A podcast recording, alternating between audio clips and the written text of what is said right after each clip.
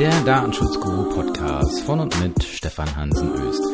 Jo, in dieser Woche gab's ja tatsächlich ziemlich viele Anfragen und Fragen von Coaching-Mitgliedern oder sonstigen Besuchern der Internetseite, was ich jetzt von diesem neuen BGH-Urteil halten würde. Das sei ja jetzt voll schlimm. Jetzt dürfte man ja keine Kundenzufriedenheitsumfragen mehr versenden und wie das sein kann. Und das wird ja immer fürchterlicher und ob und überhaupt.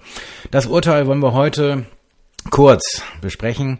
Äh, worum geht's eigentlich? Äh, was ist das Neue? Was hat der BGH da rumgedreht? Und warum ist das in der Praxis eigentlich sowieso jetzt nicht so wirklich schlimm? Aber kommen wir mal dazu, worum geht's denn hier eigentlich? Dazu muss ich das Urteil erstmal hier auf den Bildschirm holen. Und zwar ist das das Urteil vom BGH vom 10.07.2018 Aktenzeichen römisch 6 ZR 2 zu 5 aus 1.7. Wieso jetzt? Äh, das ist ja gar nicht so neu. Juli, ja, das ist nicht so neu, aber es wurde dann äh, letzte Woche ähm, vom Heise-Ticker zum Beispiel aufgenommen und dann hast es war wie so ein Lauffeuer quasi durchs Internet gegangen. Ähm, alle möglichen Online-Publikationen haben berichtet. Ich weiß jetzt auch gar nicht, Heise, die, ob das jetzt die ersten waren oder nicht, ist ja auch egal. Aber worum ging's? Äh, ein ähm, Online-Händler ähm, im Amazon Marketplace, meine ich war es, hat eine Rechnung versendet und in, mit dieser Rechnung hat er zugleich einen Link mitgeschickt zu einer Kundenzufriedenheitsumfrage. So, in dem Fall war das so, dass der E-Mail-Empfänger das nicht lustig fand und sagte, das ist hier ähm, äh, uns, ja, das ist Spam, auf gut Deutsch gesagt, ähm, hat das ganze Ding dann vors äh, Amtsgericht Braunschweig gezogen und dann auch in die nächste Instanz, nämlich vor das Landgericht Braunschweig und hat in beiden Instanzen verloren, weil die Amts, sowohl Amts als auch Landgericht gesagt haben, es gibt hier keinen Unterlassungsanspruch und so weiter. Dann ist das Ding hochgegangen zum BGH, als hätten wir sonst keine Probleme, könnte man meinen. Und äh, siehe da, der BGH sagt, nee, liebe Vorinstanzen, so nicht. Es besteht sehr wohl ein Unterlassungsanspruch und zwar nicht aus dem UWG, sondern wegen einer Verletzung des allgemeinen Persönlichkeitsrechts. So, also, um es jetzt mal vor die Klammer vorwegzunehmen, was, was ist eigentlich jetzt kein äh, Riesending äh, oder Riesengeheimnis?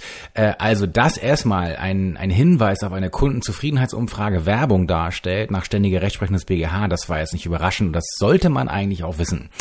Ähm, wie die Nachfragen jetzt hier, die per E-Mail eingetrudelt sind, zeigen, wissen das aber ganz viele nicht, weil eine Kundenzufriedenheitsumfrage ist doch keine Werbung.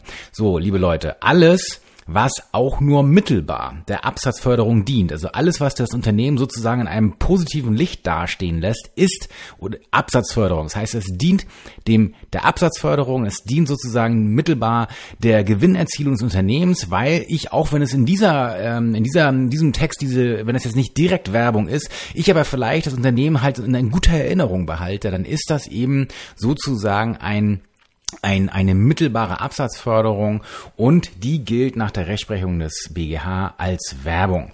So, dann kommt hier eben, wenn es hier um E-Mail-Werbung geht, schauen wir uns natürlich zuerst Paragraph 7 UWG an. Paragraph 7 UWG regelt die äh, unter anderem die Kommunikation äh, per E-Mail mit Blick auf werbende Inhalte. So, da gibt's die Grundregel E-Mail-Werbung nur mit Einwilligung.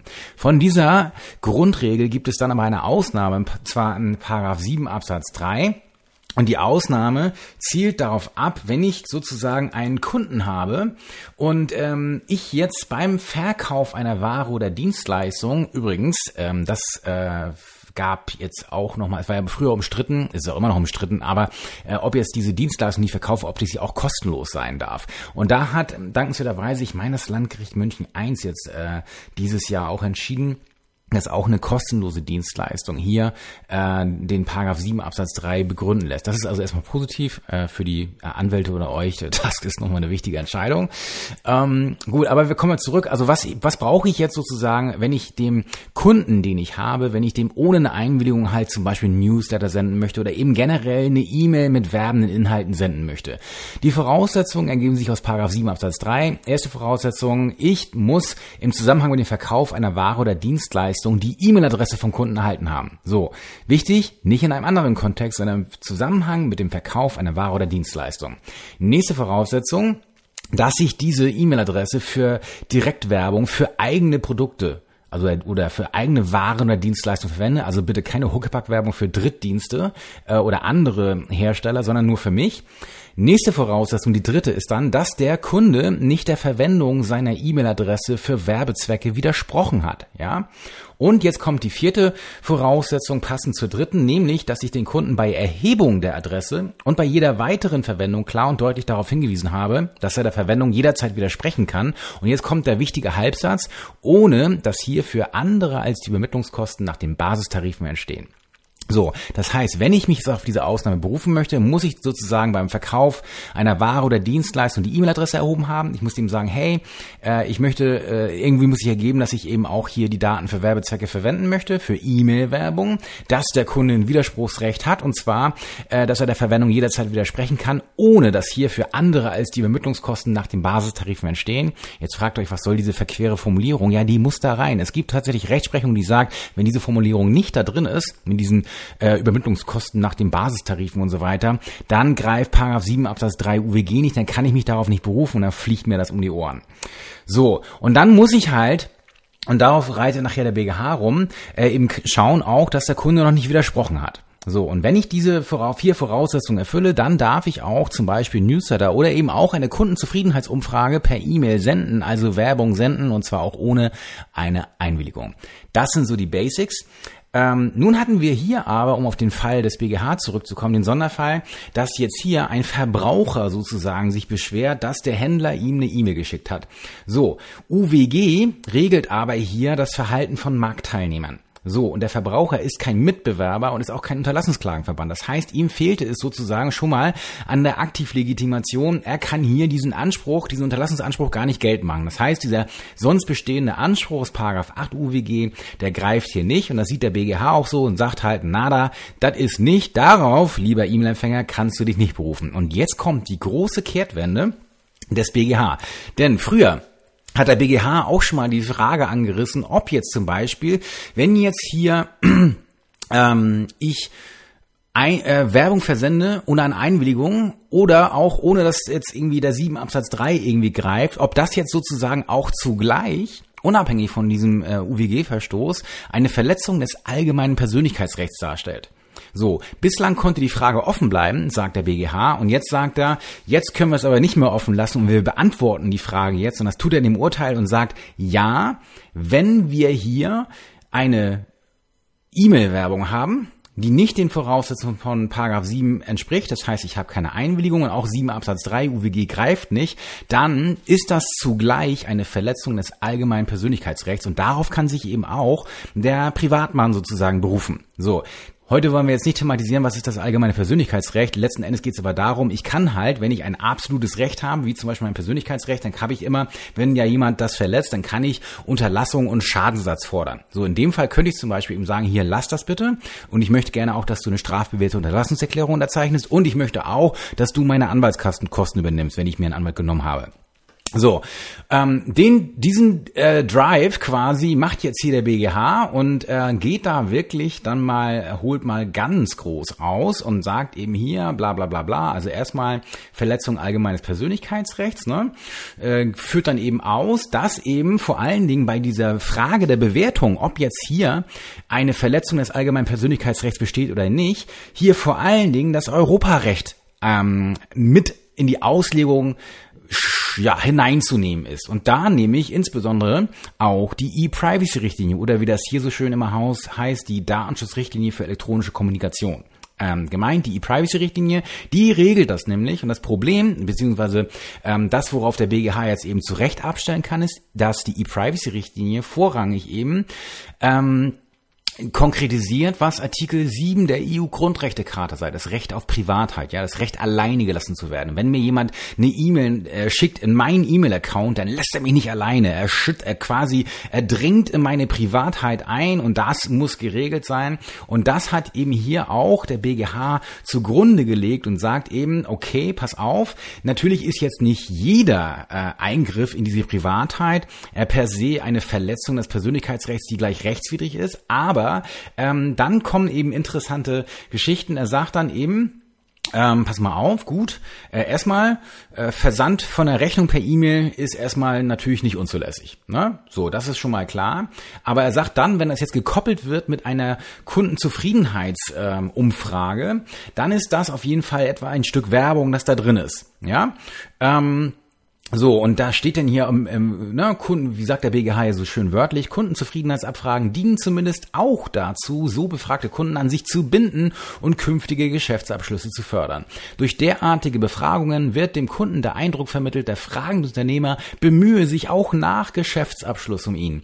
Der Unternehmer bringt sich zudem bei dem Kunden in Erinnerung, was der Kundenbindung dient und einer weit, eine Weiterempfehlung ermöglicht. Damit soll auch weiteren Geschäftsabschlüssen der Weg geebnet und hierfür geworben werden. So der BGH. So, ähm, dann sagt der BGH weiter, zwar liegt in der Übersendung einer Rechnung selbst noch keine Werbung, dies hat aber nicht zur Folge, dass die in der E-Mail enthaltene Bitte um Abgabe einer positiven Bewertung von vornherein keine Werbung darstellen könnte, ne? sondern das muss man eben differenziert sehen. Und dann kommt der BGH in äh, recht ausführlicher Weise darauf zu sprechen, äh, warum das jetzt hier ein Eingriff in das allgemeine Persönlichkeitsrecht ist und legt eben hier ähm, sowohl die, die, das allgemeine Persönlichkeitsrecht im Hinblick auf Privatsphäre, also hier mit Blick auf die Menschenwürde nach Artikel 1 Absatz 1 Grundgesetz sowie auch die allgemeine Handlungsfreiheit Artikel 2 Absatz 1 Grundgesetz und wirft jetzt auch noch Artikel 8 Absatz 1 der Europäischen Menschenrechtskonvention in die Waagschale. So, lange Rede, kurzer Sinn. Das wägt er jetzt alles miteinander ab. Das geht durch die Abwägungswaschmaschine. Und dann sagt er eben letzten Endes im Ergebnis, äh, hier äh, kommt er dazu, bla bla bla bla und so weiter und so fort. Einwilligung haben wir nicht. Also im Ergebnis kommt er zu, kommt er zu der Aussage, man muss eigentlich jetzt hier den Paragraph 7 UWG, wo ja sozusagen diese, diese gesetzliche Wertung, die durch die E-Privacy-Richtlinie besteht, die durch Paragraph 7 UWG konkretisiert wurde, die muss man eben auch hier bei einer Verletzung des Persönlichkeitsrechts, bei einem äh, Eingriff oder eben einem rechtswidrigen Eingriff zugrunde legen und wendet dann im Ergebnis einfach Paragraph 7 UWG an. Dafür spricht einiges. Ähm, da kann man jetzt natürlich gerne äh, widersprechen ähm, und so weiter und so fort. Im Ergebnis war es jetzt hier so, dass der äh, Beklagte, also der Händler, hat eben nicht die ganzen Voraussetzungen von Paragraph 7 Absatz 3. Ihr erinnert euch, diese Ausnahmen, die hat er nicht erfüllt. Ja, es fehlte insbesondere an einem, an einem, einem, einem Hinweis auf einen Widerspruch und ähm, dass der jetzt kostenfrei ist, mit Ausnahme äh, der Kosten der, des Basistarifes sozusagen, die Übermittlungskosten, ihr wisst, diese verquere Formulierung. Ähm, so, und dann sagt er eben, lieber Blub, okay, also hier mit 7 UWG, da, damit kommt er nicht raus. Also haben wir schon mal so einen, äh, einen Eingriff auf jeden Fall in das allgemeine Persönlichkeitsrecht. Dann muss man sich auf der nächsten Frage noch äh, überlegen, äh, ob der hier möglicherweise ausnahmsweise ein, ein zulässiger Eingriff war. Und da sagt er Jen, äh, auch wieder kommt er zu einer Abwägung. So, und ähm, ob jetzt hier so eine Kundenzufriedenheitsanfrage jetzt äh, rechtswidrig ist oder nicht. Dabei, sagt der BGH, ist einerseits zwar zu berücksichtigen, dass die unerwünschte Werbung die Interessen des Klägers nur vergleichsweise geringfügig beeinträchtigte, zumal er die Kundenzufriedenheitsanfrage einfach ignorieren konnte. Andererseits ist das Hinzufügen von Werbung zu einer im Übrigen zulässigen E-Mail-Nachricht auch keine solche Bagatelle, dass eine Belästigung des Nutzers in seiner Privatsphäre ausgeschlossen wäre. Er muss sich mit der Kundenzufriedenheitsanfrage zumindest gedanklich beschäftigen. Zwar mag sich der Arbeitsaufwand bei einer einzelnen E-Mail in Grenzen halten, äh, so, und dann geht's halt weiter, aber äh, und dann bla bla bla bla. Eine bei isolierter Betrachtung unerhebliche Belastung kann Mitbewerber zur Nachahmung verlassen, wobei durch diesen Summeneffekt eine erhebliche Belästigung entstehen kann. Also was der BGH hier macht, ist jetzt so ein Megaspagat. Äh, und da muss ich ganz ehrlich sagen, gehe ich nicht mit äh, das jetzt hier, nur weil jetzt alle in ihrer Rechnungs-E-Mail äh, eine Zeile drin haben, wo man darum gebeten wird, hier eine, eine an der Kundenzufriedenheitsumfrage teilzunehmen, dass das jetzt auch bei vielen Rechnungen ein Problem darstellen kann, sorry. Äh, das, das ist ganz ehrlich, das ist affig. Ne? So, und darauf beruht letzten Endes die Argumentation des BGH und deswegen ist das Urteil auch falsch. sag ich jetzt mal. Ähm, ich kann dem BGH sehr wohl folgen, was die ganze Herleitung angeht. Nur das Ergebnis nachher im Hinblick auf die Belästigung und diesen Eingriff, ne, dass der jetzt, äh, der, dass der nicht nur geringfügig ist, sorry, da gehe ich nicht mit. Ähm, da würde ich nur dann mitgehen, wenn das jetzt wirklich eine super aufdringliche immer Geschichte ist. Hier bling, bang, bang, blink, blink, blink und so weiter. Hier Kundenzufriedenheit, bliblablub. Aber das kann man ja auch anders machen. Also, lange Rede, kurzer Sinn. Ähm, Im Prinzip äh, hätte hier sozusagen ähm, der BGH sich auch noch gewünscht, ähm, dass man im Prinzip hier äh, ja, überhaupt dem, dem Kunden erstmal eine Gelegenheit geben muss, äh, widersprechen zu können. Ne? Ähm, na, na, na, na, wie steht das hier so? Der Verwender einer E-Mail-Adresse zu Werbezwecken nach Abschluss einer Verkaufstransaktion ist zumutbar, bevor er äh, dem, na, also dem, dem Händler ist hier zumutbar, bevor er auf diese Art mit Werbung in die Privatsphäre des Empfängers eindringt, diesen, wie es die Vorschrift des Paragraph 7 Absatz 3 verlangt, die Möglichkeit zu geben, der Verwendung seiner E-Mail-Adresse zum Zwecke der Werbung zu widersprechen. So, das heißt, was der BGH hier halt gemacht hätte, wäre halt, ähm, pass mal auf, ähm, äh, wie heißt es hier so? Entscheidend ist aber, dass dem Verwender einmal E-Mail-Adresse bla bla bla bla nach Abschluss einer Verkaufstransaktion zumutbar ist, bevor er auf diese Art eindringt, ähm, die Möglichkeit zu geben, der Verwendung seiner E-Mail-Adresse zum Zwecke der Werbung zu widersprechen. So, dass ich das natürlich vorher im Zusammenhang mit AGB oder sowas vielleicht machen kann, okay. So, was ist also jetzt der Workaround in der Praxis? Ihr verschickt, wenn ihr eine Rechnung verschickt, bitte nicht gleich noch eine Kundenzufriedenheitsumfrage, sondern ihr weist eben auch in dieser E-Mail darauf hin, dass ihr die Daten, ähm, den ganzen Kanon, die ganzen vier Ziffern von Paragraph 7 Absatz 3 UWG müsst ihr berücksichtigen ähm, und eben deutlich darauf hinweisen und dann könnt ihr zwei Tage später meinetwegen, also wenn ich halt halt eine Möglichkeit hatte, hier der Verwendung zu widersprechen, dann könnt ihr dann mit der Kundenzufriedenheitsumfrage kommen. Das Blöde ist, dass das den Kunden wahrscheinlich wesentlich mehr nerven wird als die E-Mail vorher. Das äh, ist nämlich auch so mein Problem mit dieser Entscheidung ähm, oder mit dem Ergebnis des BGH.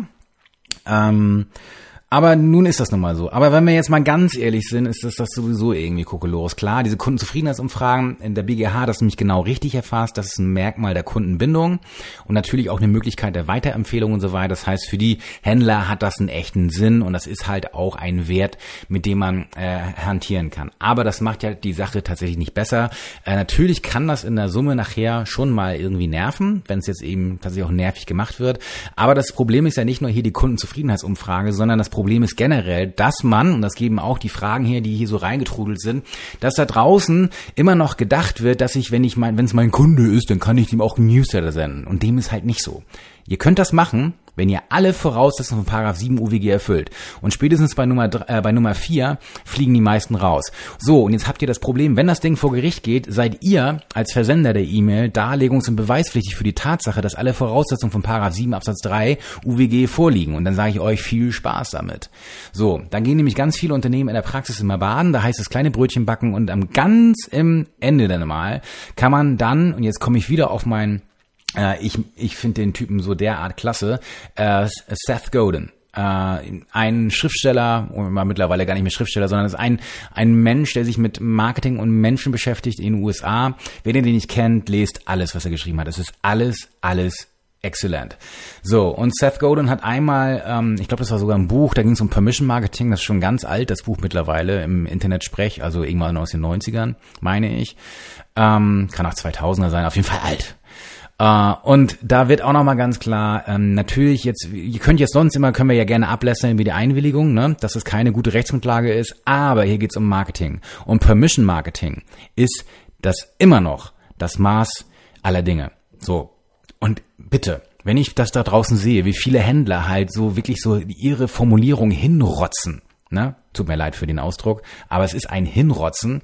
So hier äh, runter. Oder die wundern sich, dass keiner irgendwie eine Einwilligung erteilt, weil sie es einfach, tut mir leid, scheiße machen. So, hier beschäftigen sich jetzt bitte alle mal von euch da draußen, die in diesem Bereich tätig sind, mit Crow. Und ich meine nicht den Rapper, äh, sondern mit Crow Conversion Rate Optimization. So, das heißt, wie könnt ihr denn jetzt hier dafür sorgen, dass der Betroffene, Schrägstrich Kunde, hier sein Kreuzchen bei dem Newsletter macht oder sein Kreuzchen macht, weil er Bock hat, an der Kundenzufriedenheitsumfrage teilzunehmen. Ihr dürft das in einem bestimmten Rahmen auch incentivieren. Ne? Das haut euch das Kopplungsverbot nicht gleich um die Ohren, dieses vermeintliche Kopplungsverbot. Bullshit. Ne? Also das kriegt man in der Regel hin. Also jetzt bitte nicht irgendwie einen Porsche ausloben oder sowas äh, für jeden oder für alle 50 Leute, für jeden 50. der irgendwie da ein Kreuzchen macht. Das nicht. Aber ihr könnt natürlich trotzdem das ein bisschen incentivieren und einfach was Tolles draus machen, dass die Leute sich tatsächlich auf das Ding vielleicht sogar freuen oder wenn sie sich nicht freuen, zumindest einen echten Mehrwert darin sehen, jetzt hier so ein Kreuzchen zu machen. Und ihr werdet merken, dass diese Kunden genau die Kunden sind, die euch vielleicht am längsten die Treue halten. Und das hat dann auch seinen Grund, weil ihr vielleicht einfach mal die Extrameile gegangen seid. Ne? Extrameile heißt eben nicht hingerotzt, sondern mit Liebe. Ja, handwerklich mit Liebe. So, Craftsmanship heißt das in den USA, ne? Also wenn ein Handwerker quasi äh, im Rahmen seiner Handwerkerehre etwas fertigt, was von Liebe kommt und was einfach einer Handwerkskunst entspricht. Und das würde ich mir da draußen auf dem Markt wünschen, dass ihr nicht immer nur diesen Kokolores schreibt oder nicht immer nur das schreibt, was euer Shopsystem so als Standardtext vorgibt, sondern mehr Liebe in den Texten. Schönes Schlusswort, oder? Dann bis zum nächsten Mal. Ciao.